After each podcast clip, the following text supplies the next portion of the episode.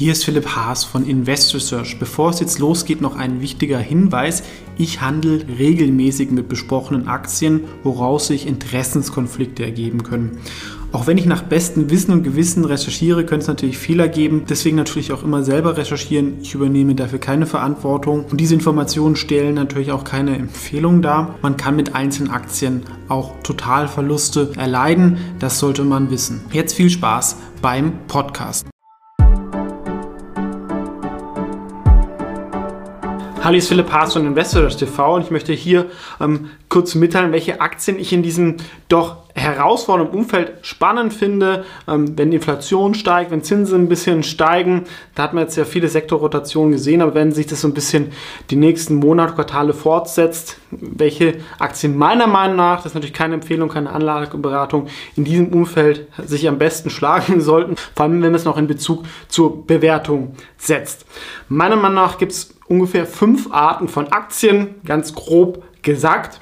Offensive Aktien, defensive Aktien und Sonderstories so in der Mitte. Ja, das, die, in der Mitte werden dann irgendwelche Sachen, die mit dem Gesamtmarkt weniger zu tun haben, ja, Restrukturierungsfälle oder einfach, sag ich mal, besondere Aktien, alles, was in offensiv und defensiv nicht so reinpasst, vielleicht auch zum Beispiel so ähm, Börsenbetreiber oder so Aktien, die von Volatilität ähm, profitieren. Dann gibt es die offensiven Aktien, da gibt es meiner Meinung nach halt die sehr, sehr starken Wachstumsaktien mit sehr hohen Wachstumsraten, die aber defizitär sind und nach Umsatz bewertet werden oder worden sind.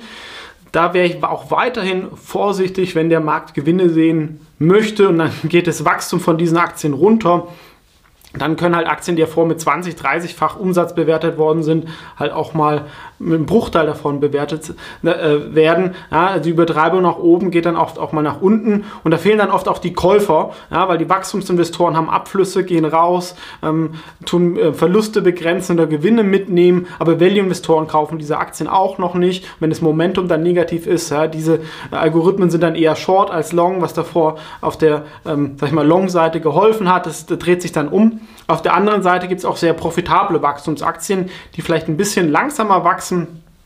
Ähm, aber da ist auch dieser Effekt von steigenden Zinsen auch jetzt nicht so schlimm, weil die Gewinne sind ja nicht so stark in der Zukunft. Wenn ich eine Aktie habe, die zum Beispiel 20er KGV hat, mit 10 bis 20 Prozent wächst, ist es in diesem Umfeld meiner Meinung nach auch immer noch ein sehr interessantes Investment. Diese Aktien sind jetzt oft mit nach unten gekommen, ja, das wären jetzt A natürlich auch so ein bisschen die großen Fangaktien, aber auch in der zweiten Reihe gibt es da profitable Werte, wo dann vielleicht auch mal eine Übernahmefantasie kommt.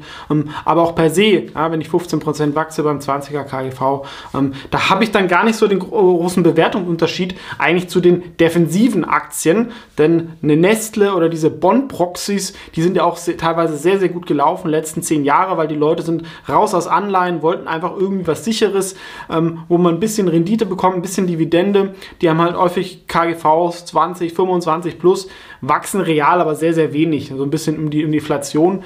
Ähm, wenn wir jetzt wirklich mal in den USA Zinsen von 3, 4 Prozent sehen würden, dann wären, glaube ich, diese Bond-Proxys, das sind eigentlich so die defensiven Qualitätsaktien eher gefährdet.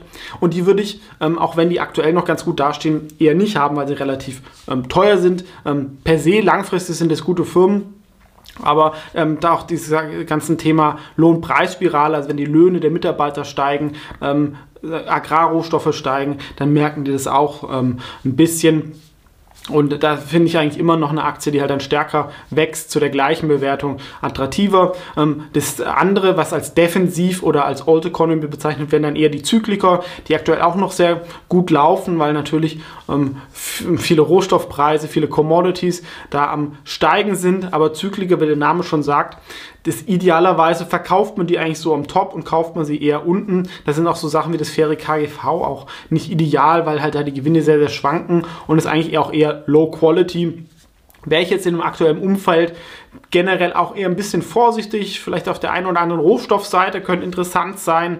Ähm, trotzdem ist da auch schon einiges eingepreist und wenn es wirklich die Zinsen steigen, dann trifft es natürlich auch die Baukonjunktur, was dann auch so Sachen ähm, wie Kupfer etc. Ähm, treffen könnte. Gold ist wahrscheinlich noch okay. Ähm, trotzdem auch so typische Maschinenbauer, Anlagenbauer. Ähm, das läuft aktuell noch sehr, sehr gut. Ja, und wenn dann ähm, die Zinskurve flach wird, ist das eigentlich ein Zeichen, dass wir vielleicht dann auch in eine Rezession kommen würden würden, dann würden diese Aktien auch wieder abverkauft werden. Ja, also, wenn man diese fünf Gruppen so ein bisschen zusammenzählt, würde ich sagen, sind die profitablen Wachstumsunternehmen und in die bin ich auch. Ja, deswegen bin ich da auch nicht ganz unabhängig natürlich sehr, sehr stark investiert über meinen Fonds. Man kann sich das Portfolio auch auf der Webseite anschauen, wird einmal im Monat aktualisiert. Da sind vor allem profitable Wachstumsunternehmen drin, also ganz wenige Ausnahmen, mal gering gewichtet, auch mal ähm, ähm defizitäre Wachstumsunternehmen, wo aber zumindest die Gewinne greifbar sind oder sie nach dem KV sehr günstig sind. Und dann, auch wenn es natürlich kurzfristig schmerzhaft sein kann, glaube ich, dass man mit diesen Aktien hier ähm, besser ähm, durch diesen Markt kommt. Ähm, vielleicht gibt es hier auch ganz große Kaufchancen, vor allem nach den Earnings Earnings Reports, wenn die vielleicht auch nochmal abverkauft werden, wenn man dann ein bisschen Cash hat, um einsammeln zu können, ist das, glaube ich, ähm, sehr interessant auf die Sicht von nächsten zwei, drei Jahre. Und ähm, ich sehe die Chancen auch groß, dass man in einiger Zeit zurückdenkt und sagt, das war eigentlich ein super Kaufzeitpunkt, hätte ich das damals nicht gemacht, kann man jetzt vielleicht die nächsten Wochen machen oder auch schon jetzt, kommt natürlich immer ein bisschen drauf an, auf die Gewichtung. Man sollte sicherlich auch ein bisschen Cash haben, um solche Chancen zu nutzen und natürlich auch ein bisschen Risiken abfedern zu können mit den Aktien fühle ich mich auch weiterhin wohl, weil oft ist die Trennung da auch nicht mehr so stark, ja, weil diese Internetfirmen teilweise sind dann günstiger als die Old Economy ähm, Value Werte und ähm, das zieht natürlich dann auch wieder A, Value Investoren an und B ist das oft eher dann auch so eine Sektorrotation, wo dann irgendwelche Makrostrategien in großen Fondsgesellschaften gesagt haben, ja, wir kaufen jetzt diesen Sektor und dann geht da alles in diese Richtung. Das kann dann schnell auch wieder in eine andere äh, Richtung gehen, wenn da alle anders positioniert sind. Ähm, ein paar ähm, Self-Help-Stories, also Sonderstories, die unabhängig vom Markt sind, sind sicherlich auch gut zum Beimischung und damit ist man, glaube ich, relativ dann gut aufgestellt für dieses Szenario, wenn das so kommt. Ähm, ich würde auch sagen, ja, bis jetzt hat die FED ja auch noch gar nichts gemacht. Das bis jetzt hat sie nur gesagt, ja, und oft ähm, ist ja auch ein Job von der FED, dass man über Worte steuert die Erwartungen. Man muss also mal gucken, was dann wirklich kommt und was wirklich passiert. Ähm, es bleibt auch noch abzuwarten und oft wird es dann auch wieder nicht so schlimm, wie man, man denkt. Das ist meine Meinung dazu. Was ist eure dazu? Ähm, gerne kommentieren. Ansonsten vielen Dank fürs Zuschauen.